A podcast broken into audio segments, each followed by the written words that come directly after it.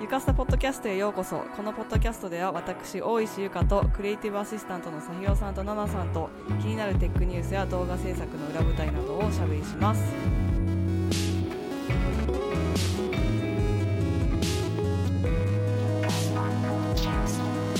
ゆかです、えー今週あったいいことなんでしょう？いろいろあったんですけれども。動画バージョンでご覧の皆さんはもしかしたら気づくかもしれないんですが髪の毛がいつもとちょっと違う感じになっておりますが、あの、私もともとすごいテンパなんですけどどうやってテンパを生かすか知らなくてこの年になって初めて気づいた私の髪の毛こんなくるくるだったんだってことに。でなんかちゃんとしたスタイリングを学んだら今までは一回ブローで伸ばしてまっすぐにしてから巻いてたんですけどうん、今はも乾かすすっていうか濡れてる状態からなんかちょっとこうあの、うんうん。いろいろやってジェルとかつけて、でそのまま自然乾燥させるとこういう感じでちょっとほわほわのくるくるになるという事実が発覚しましてそう 巻くより超楽なんでもういいじゃんってことで。あの今毎回髪の毛を洗うたびにちょっといろんなこうクリーム使ったりいろんななんかそういいうなんですかね。製品を使っていろいろ試してみるのが楽しいです。いやイエーイ。イエーイ。いやいい感じですね髪の毛。私はないんかすごいこう癖っ気なんでそう可愛い感じにくるくるならないっていう。あそうなんですか。いやでもそれもわかんないですよ。あそう思ってるだけかもしれないい やじゃあちょっと今度あの濡らした状態で見てみます、え濡らした時にどうなります？えボサボサです。くるくるではくるってならない？ちょっとなんかウェービーな感じあになる。ー。それは傷んでるからじゃないかなって。カラーによって。そうですね。はい。いやなんかでもすごい素敵です。ありがとうございます。さひろです。今週あったいいことは NBA のシーズンが終わりましたおう。えーはい、えーどこが勝ったかというとゆかさんご存知ですか？わかんないです。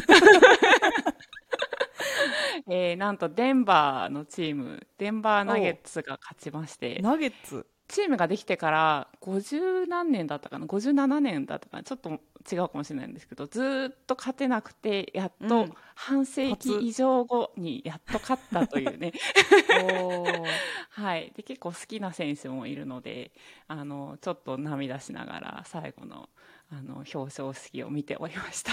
え はい。ー、歴史的瞬間だったんですね。あそうですね。はい。デンバーの皆さんおめでとうございます。おめでとうございます。ゆかすポッドキャストデンバーから聞いてくれてる人いるかな？どうだろう。もしからおめでとうございます。おめでとうございます。はいそんな感じです。はい。で、先週はですね、WWDC がありましたので、あの、私もカリフォルニアに行ってきて、さひろさんはテキサスだったけど、めちゃめちゃ二人で連携して、頑張って動画をいろいろ作ったので、まあ、今日のポッドキャストでは、その辺の、はなんか舞台裏というか、うんうん。WWDC こんな感じだったよみたいなことも含めあのちょっと雑談みたいな感じでやっていきたいと思います。何から話しましょうか？えーっとあそうですね。そそもそもあのこのちょっと雑談したいんですって言ったきっかけがですねそもそもアップルの本社に行ったことある人ってめっちゃ少ないじゃないですか。確かに。そこに、まあ、毎年とか、まあ、毎回ねあの昨日とあるたびに今行かれてるゆかさんなのでなんかどんな感じなのかなんかすごいカーブが多い建物っていうのはうん。聞くんですけど、うんうん。それ以外なんかこういう感じだよとかそういうのをねぜひ聞きたいなと思って今確かに。そうですよはい。ね、あのアップルの本社がクパチーノっていう町うん。にあるんですけど、まあなんかサンフランシスコからどれぐらいかな車で1時間ぐらいかな、うんうんうん。なんでちょっと南に行ったところにあるんですけどあの本社自体は普段は入れなくてでも外になんかビジターセンターみたいなのがあってもうなんか 観光地みたいになってるから あのビジターセンターで、えー、とアップルストアがあってうんうん。でその横になんかいつも私が行く時はカフェになってるんだけど普段はなんかあの AR でその本社をこうなんかの模型みたいなのをスキャンできるなんかちょっとアトロク アトラクションみたいなのがかっこいい。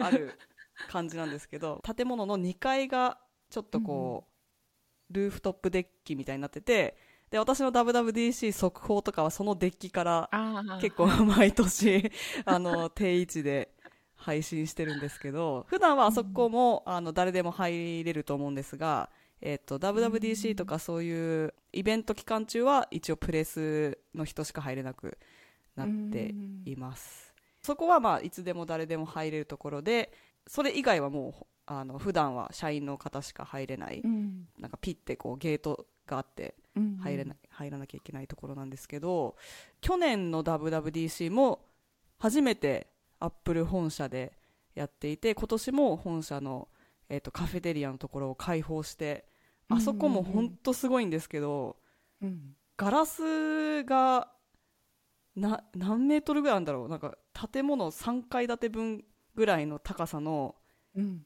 ガラスのドアがあってドア そこがバーって開くんですよ。えーでなんかすごいもう吹き抜けになっててすっごい天井高い感じのところで、えっとそこが多分普段は閉じててカフェテリアみたいになってて社員食堂で社員の人たちがランチ食べたりしてるところが、えっとバーって開放されて外もなんかちょっと芝生みたいな感じになってるので、そこに向けて椅子がダーって並べられて WWDC のなんかイベント会場みたいな感じでセットアップされて、本当にもうその一番正面のなんていうんですかスクリーンはうんもうなんかコンサート会場みたいになってるんで あのスクリーンがあってあのなんかすっごい大きいこうこういうなんていうんですか吊るされてるスピーカーみたいなのがあって、後ろの方にもねスクリーンがあって後ろに座ってる人も見やすいようになってたりするんですけど、WWDC の場合はだいたい一番前の方は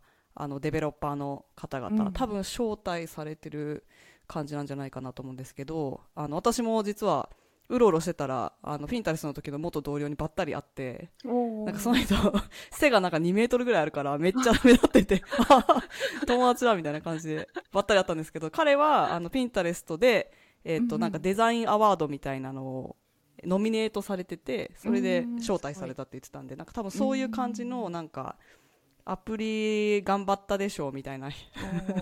デベロッパーの人たちもいっぱい来てたと思います。うん。そうそれであのいつもねオンラインでストリーミングされてると思うんですけどうん。あの現地時間で朝10時かな？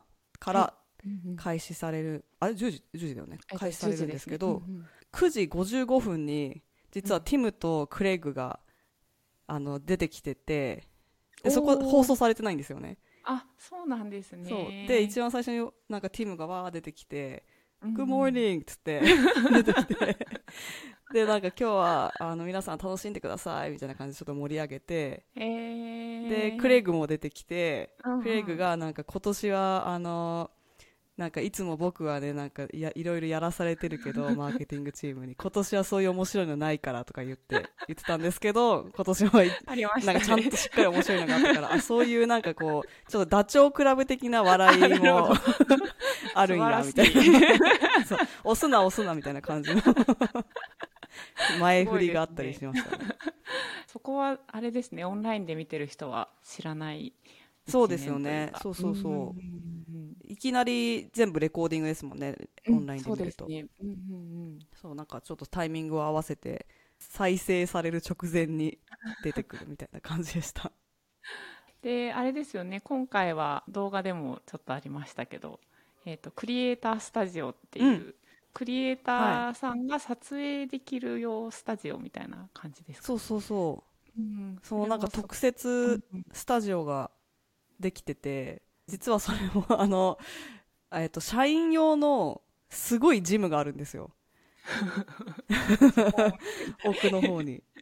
それもなんかねあのゴルフカートみたいので送ってってくれるんですけど、えー、すごい。カートに乗せてもらってブイーンって行ってそのジムも外側はアップルストアみたいな感じでガラス張りのうん。四角いビルなんですけど地下に行くといろいろこう何が何があるのかな？なんかスタジスタジオというかあのジムスタジオみたいのがあったりとか、あのトレッドミルがあったりとかして普通に社員の人たちがめっちゃ運動してたんですけど その中に入っていって多分一部屋がそのクリエイタースタジオとして使われていて全部もうあれどこまで本来あるものか分かんないけど多分結構作ってたと思うんですよね。あの反響しないようにとか音が。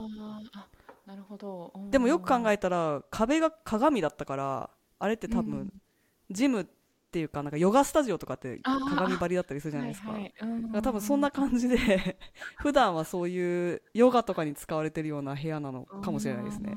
でもカーペットが敷かれてたと思うし、ね、あの動画のバックグラウンドになるような黒い背景で、あのアップルロゴが大きく書いてあるのがあったり、えーとマイクとかそのポッドキャスターみたいななんかオーディオインターフェースみたいなのも置いてあったし、机とか椅子とかいろいろこう動かして好きなようにやってくださいみたいな感じになってたり、三脚もなんかいっぱいあってどん好き好きなの使ってくださいってなっててめっちゃ良かったですね。そうただしあの1人30分しか使えないので結構焦って、あの横型これを取って縦型これ取ってみたいな感じですごいプランニングしていったんですけど。でも他の人の動画を見てたらなんかもっと大きい部屋もあったっぽいですよね。あのあああの、えっと MKBHD の MKBHD とか。ポッドキャストやってた部屋が。あれなんかあのは背景一緒だけど多分大きさが全然違った気がするあそうなんですね。なんかそのゆかさんがいらっしゃった部屋の大きさと彼らがいた部屋の大きさのその彼らがいた部屋が大きいのは分かったんですけどゆかさんの部屋ももしかしたらめちゃめちゃ大きかったのかなっ なんか同じ部屋なのか違う部屋なのかちょっと分かんなかったんですが。うん。そうですよね。でもアップルロゴが多分めちゃめちゃでかかったと思うんで後ろの。うん多分違う部屋だったのかなと思うんですけどうん秘密の場所でしたね。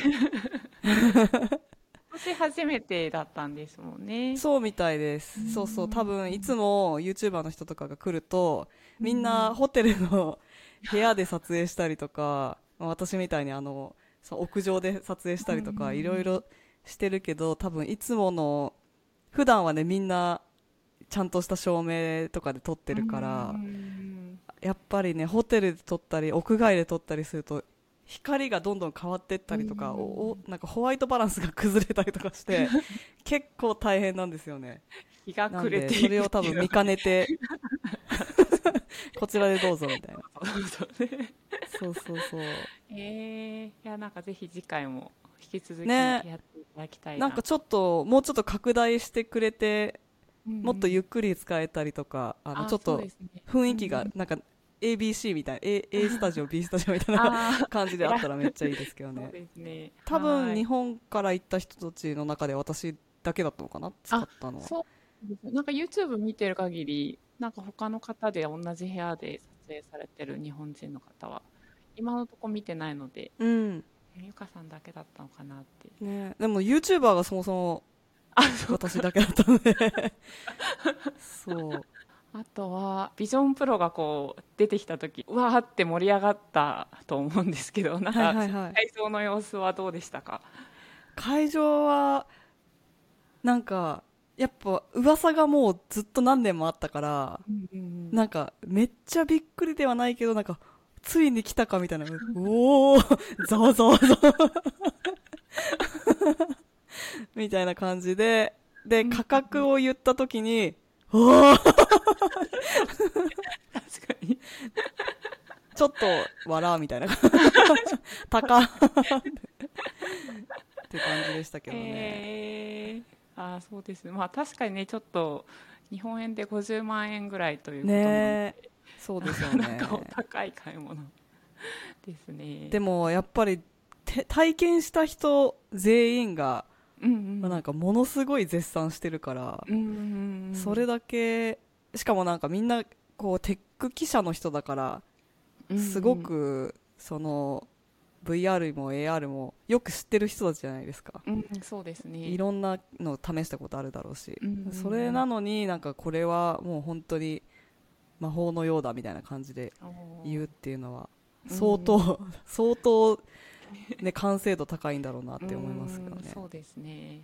そう、なんか私も被ることはできなかったけど、実物をこう見たんですけど、なんかその、なんていうのかな、そのものとしてすごい美しいし、うんうんうん。なんかこう、前のディスプレイが、なんかほわほわほわほわって、あの、表示されてて、うんうんうん。あの、なんていうんですか、なんか VR 中みたいな時の、目が透けてないホバージョン。ログラムみたいな。そうそうそうそう。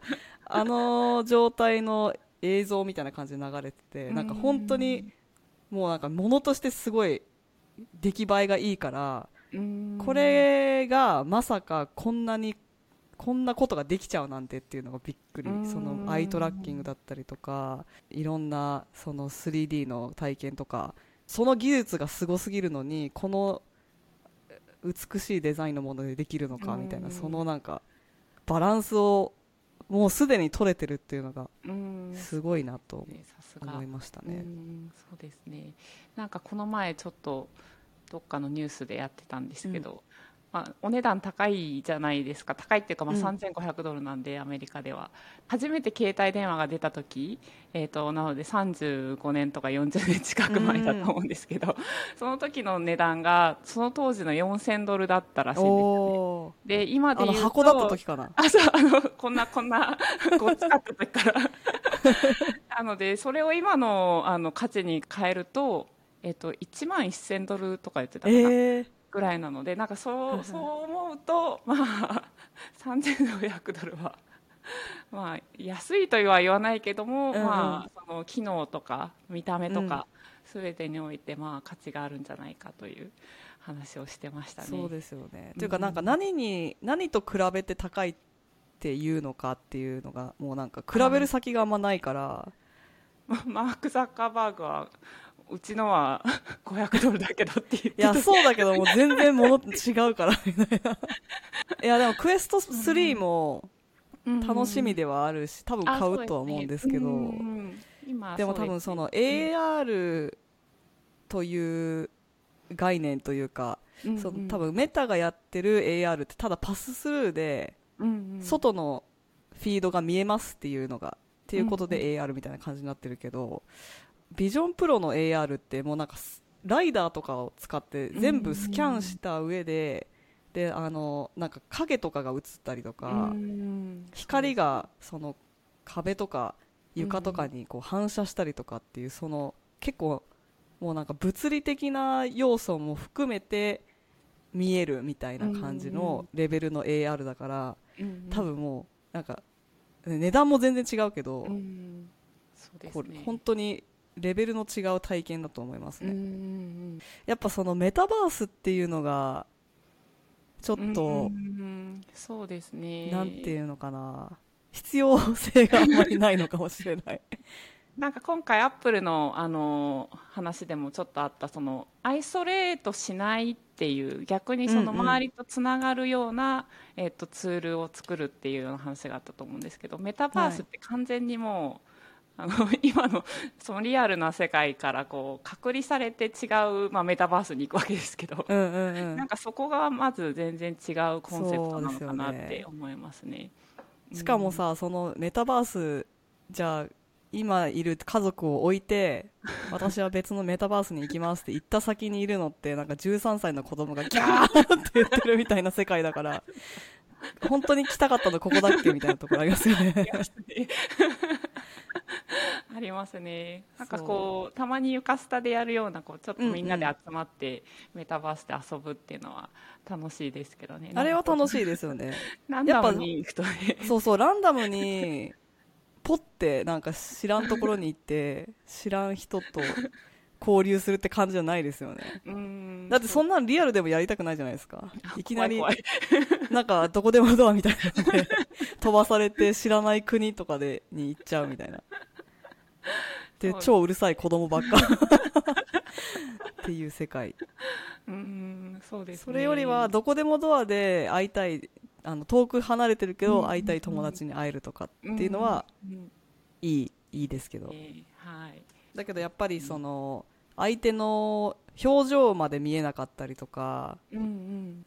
なんだろうな。なんか VR チャットだったら、ね、そのアバターで着替えられるっていうのはすごい面白い要素だけど、うんうん実際に人と会ってる感じとはちょっとまた違いますよね。うんうんそうですね、うん、遊んだ感じはあるけどうんうん。こうビジュアルがちょっとこう 曖昧っていうか。ね。しかも私たちみんな同じアバターになっちゃうから 大体いつもピノアバターでみんな登場するから。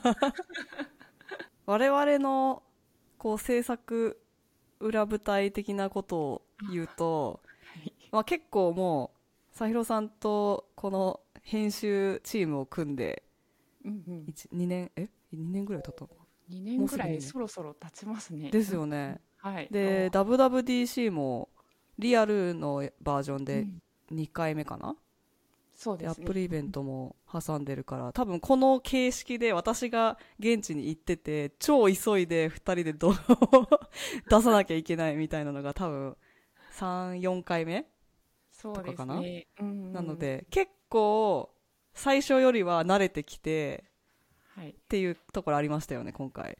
そうですね。なんとなくこう心の準備がよくできたなという確かに心の準備もなんかあこういう感じだろうなっていうのはあるしうん。これぐらい時間かかるだろうなっていうのもはいなんとなく分かってきてるから、うんそうですね。焦りが少ないという。か 大体何時から何時はゆかさんが台本作ってるからあみたいな。そうそうそうそうそう。あじゃあそのあ間になんか B ロール用意しとこうとかそういう、うんうんうん、ちょっと今のうちによし散歩行っとこうみたいな。遊んどこうみたいなね 効率よくできた感じしましたようね、んそうですね。あと我々のあのひ秘密じゃないけど あの秘伝の秘伝の Notion ノートがありまして。秘伝の Notion ノート。あの Apple Apple イベント学びメモみたいな。はい。えっとドキュメントがありましてそこにあの毎回ねい行った時になんかあうん。これもっとこうしとけばよかったとかあこれ持ってったらもっとよかったのにみたいな反省が毎回あるんですけど大体半年に1回とかだからすぐ忘れちゃうんですよね。その 何やったっけみたいな感じになっちゃうからちょっとそこにメモって次に行く時にそれをもう一回見直して前回の学びをちょっと生かそうみたいなすごい真面目なメモなんですけれども すごい真面目ですよね。これでもあのそのその週にやらないと結構忘れてしそう。まう。本当に忘れちゃうんですよ。やっぱ鉄はね熱いうちに打っとかないとみたいな。うん。前回の学びとしてはえっ、となんだっけ化粧直しをした方がいいとか そういうことから あんまり見てる人わかんないかもしれないです。けどなんかこうそっか。ちょちょっとねお顔色があれだったんですよね。あの疲れ疲れがどんどん出てきて化粧もどんどんお崩れていくからなんかなんかの時にすっごい顔色悪かった時があったんですよね。あの動画の中で。ですごい私はそれを前回反省してあの撮影の前に化粧直しした方がいいみたいな感じでちょっとメモってて、はい今回はしっかり 化粧直ししてから撮れましたね、そう。化粧直ししすぎてちょっとあのクリエイタースタジオの時テカりすぎて 照明がすごいからちょっとちょっとテカってアンパンマンみたいになってたような気もするんですけど。すごい血色がいい感じで。そう血色が良すぎた。トゥルンってなっちゃっててちょっと。はい。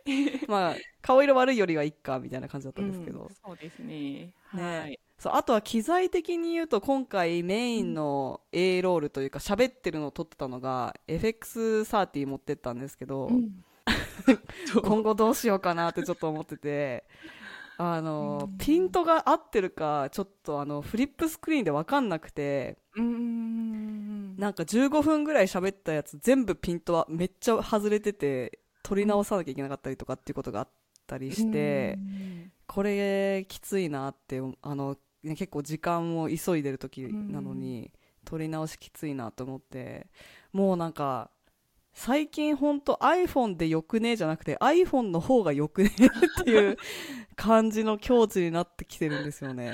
まあやっぱりセッティングのしやすさとまあ持ち歩きさ持ち歩きやすさとそのピントの部分はあれですよね。ちょっとこうゆかさんお一人だから特に自分で全部チェックしなきゃいけないからそうそうそう。れもありますよね。うーん。そうもしねカメラマンみたいな人がい一緒にいたらそういうことはないだろうけどピント問題怖いですね。そのフリップでちっちゃすぎて見れ見えないとかもあるし、もしかしたら次は iPhone3 台ぐらい持ってって全部 iPhone でやるとかっていう方が効率効率と クオリティがいいかもしれないかなと思いましたね。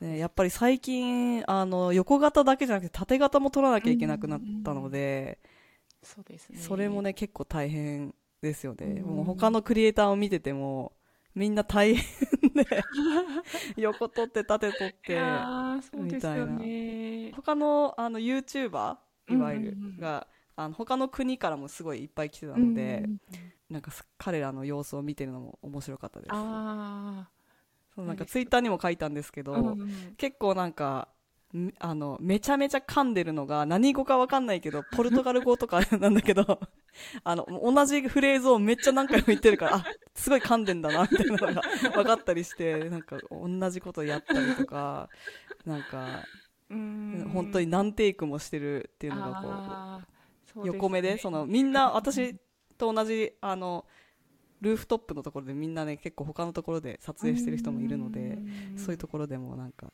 あやってんな頑張ろうみたいな実際にね上がった動画では見れない部分ですもんね。そうですよね。頑張ってそうサイロさんは私が噛みまくってるのをいつも見てるけど。そんな噛みまく私だけじゃなくて。他の人もやってました。他のねその国の YouTuber と交流を持てる場でもあるので。そうなんですよ、そうそれも結構毎回楽しみなところで、うん、あのこういうイベントであって、うんまあ、なんやかんやなんかインスタとかでつながって、うん、こう会えない時期はなんかそのストーリーとかやり取りしたりして、うん、でまた会ったらああ久しぶりみたいななんかそういういい、ね、フレンドシップを築けるのでそれも楽しいですね。そう。で意外になんか私みたいに私は日本のなんですか、レペゼン、日本のチームと一緒に来てるけど、アメリカに住んでるみたいな状況なんですけど、他にもスペイン語でやってて、スペインチームと一緒に来てるけど、ニューヨークに住んでる子とかいて、あ、おそう、なんかそういう人も結構ニューヨークにいるので、そうなんです、ね、ニューヨークでも会えたらいいなと思いつつ、なんやかんや毎回アップルパークで会うっていう 感じになっちゃってますけど。いやまた次も楽しみですね。ですね、うんうんうん、また呼んでいただけるよう、はい、頑張ります。動画を今作り始め中ですか？あそうですね。もう一本ビジョンプロの動画とあと各種 OS の動画まだ実は作れてないので、うんうん、多分またその WWDC 関連というか WWDC で出た話の動画で言うと多分ビジョンプロもう一本と、うんうんうん、iOS iPadOS、MacOS、ウォッチ とかってやると、少なくともあと5本ぐらい出るかもしれない。ので、はい、まだまだ終わっていない WWDC ですが、最近 iOS17 を使っていて、うんうん、どうですあの、ちょっとバグはありますけど、まあ、うん、全然大丈夫で使えてるので、うんうん、そう、ステッカー機能とかも早速試したりとかしてるし、ウォッチはまだアップデートしてないんですけど、ウォッチ早くアップデートしてスヌーピーを使いたいです。ああ、かわいいですよね。ね。あれ早く使いたいです、私も。編集関連はなんか、ないですか？編集関連は ダヴィンチがやっぱりいいなっていうね、感じですよね。あれ、今回、初めてじゃないですよね？前回もあったんですね。そうですね。前回、ダヴィンチでやって2、2、3回目な気がするんですけど。そうですよね。多分、去年のダブダブも、初めてクラウドでやったんじゃなかったでしたっけ？あ、そうかもしれない。もしそれでなんかすごい感動して、はい。でも去年のダブダブは私結構テンパってたんで 多分初めてあの、今、ゆかさんが基本的に YouTube に動画を上げて、まあ、最後のアップロードも全部してるんですけど、ああの時私初めてあの、人の動画を 人のアカウントで上げるっていうのをやってめっちゃテンパって。ち そう、あの時私のホテルの Wi-Fi がやばかったんですよね。そう遅すぎて、これはあかんってなって、でもそれができるのもね、クラウドのおかげですけど、うんうん一緒のタイムラインで作業してるから、そうんうん。最終の書き出しはいつも私がやってるけど、その時は、じゃあ、さひろさんが書き出しをやって、さひろさんの家から私のチャンネルにアップロードしてくださいっていうことをやったんだけど、それをやったのが 初めてだったから、一度も練習なしで、ここにログインしてくださいみたいな。間違えて私のチャンネル消しちゃったりしたらやばいですね。もうもう本当にガクガクでしたね。今回は結構なんやかんや私の Wi-Fi 環境が悪くなかったので、うんそうですね。結あのこ構っちで上げれたんですけど、はい。あれでもさひろさんにやってもらった時もあったんでしたっけ？今回は目次を作ったぐらいです。あ、目次、あ、そうかそうか、目次をコピペしてくれたんだ。はい。うんので編集はねいい感じかなと思ってます。はい。うんうんうんあ、あとはあれかな、あの、縦型動画がちょっと私たちまだそうですね。経験値が少ないので、はい。うん、もうちょえっっとこう、と、テロップというか、うんね、その字幕みたいなのをどうやって、こう、テンプレ化するのうんかとか、はい。あの、そういう部分でもうちょっと改善の余地がありそうですよね。はい。いいフォント見つけたと思ったら漢字が一文字強ないとか、これめっちゃいいですねとか言ってこういろいろ打ってったら、あれなんか一文字コマみたいなね、豆腐になっちゃうっていそう。っていうこともあったのでちょっとそうですね事前に作って準備をしておきたいなと思ってます。そうですねうんちょっと普段の動画からこう練習してやっぱはい。その WWDC とアップルイベントの時は本当に早くうん。多くうん出さなきゃいけないので、そうですね。いつもやってないことをやろうとすると結構テンパる。頭から煙が出るっていう。ね。やばいやばいやばいそうでもあの今回実は私は結構いつものいつものテンパり度よりは落ち着いてできたかなとい。うのがあって、はいそれもあの自分の成長なのかこううん慣れてきたのかわかんないですけど、経験値が経験値アップでう。んそうでサイロさんとのねチームワークももうバッチリなんで、はい、うんはいはいはいはいみたいな。そうですね。ベルトコンベヤーみたいな。二人の間でこう ベルトコンベヤーじゃないやなんかこう球を打ち返すみたいな。あそうですはいはい。ねはい、これやってきました。みたいな感じで。あのすごいテンポよくうんうんうんできるんでうん。安心してできましたね、はい。はい。そうです。無事に終わってまだ終わってないけど。まだまだありますけど。まああの寝れないみたいなのはねちょっと終ったんで。そうですね。そうですね。はい。まあでも徹夜はしなかったですもんね今回。そうですね。私はしなかったですけどゆかさんもしなかったですか、私はねうん徹夜ではないけどうんうん。5時起きとかはします。なんかあそこめっちゃ。2時寝5時起きみたいなのはしました。ね やや徹夜みたいないやいや半徹。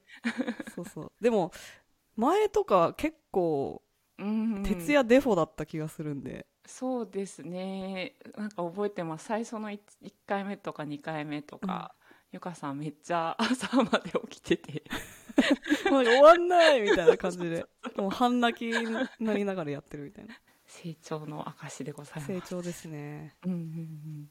じゃあもうこれからも一緒に成長はいしていきましょう、ゆかすとポッドキャストをお聞きいただきありがとうございます。Spotify でお聞きの方は Q&A 機能でぜひ質問や感想を教えてください。それではまた次のエピソードでお会いしましょう。バイバイ